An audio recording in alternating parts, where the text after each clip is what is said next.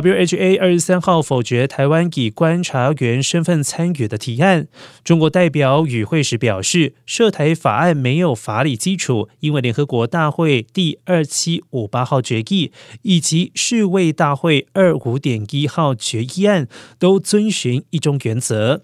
而中国表示，大会从二零一七年以来连续五年拒绝涉台提案，反映大势所趋。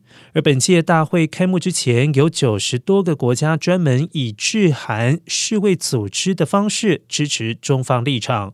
而对此，台湾陆委会二十三号透过新闻稿表示，中方一再打压台湾参与 WHA，政府表达强烈不满。陆委会强调，台湾公卫成就有目共睹，愿意贡献参与国际社会，这是台湾全民的期待。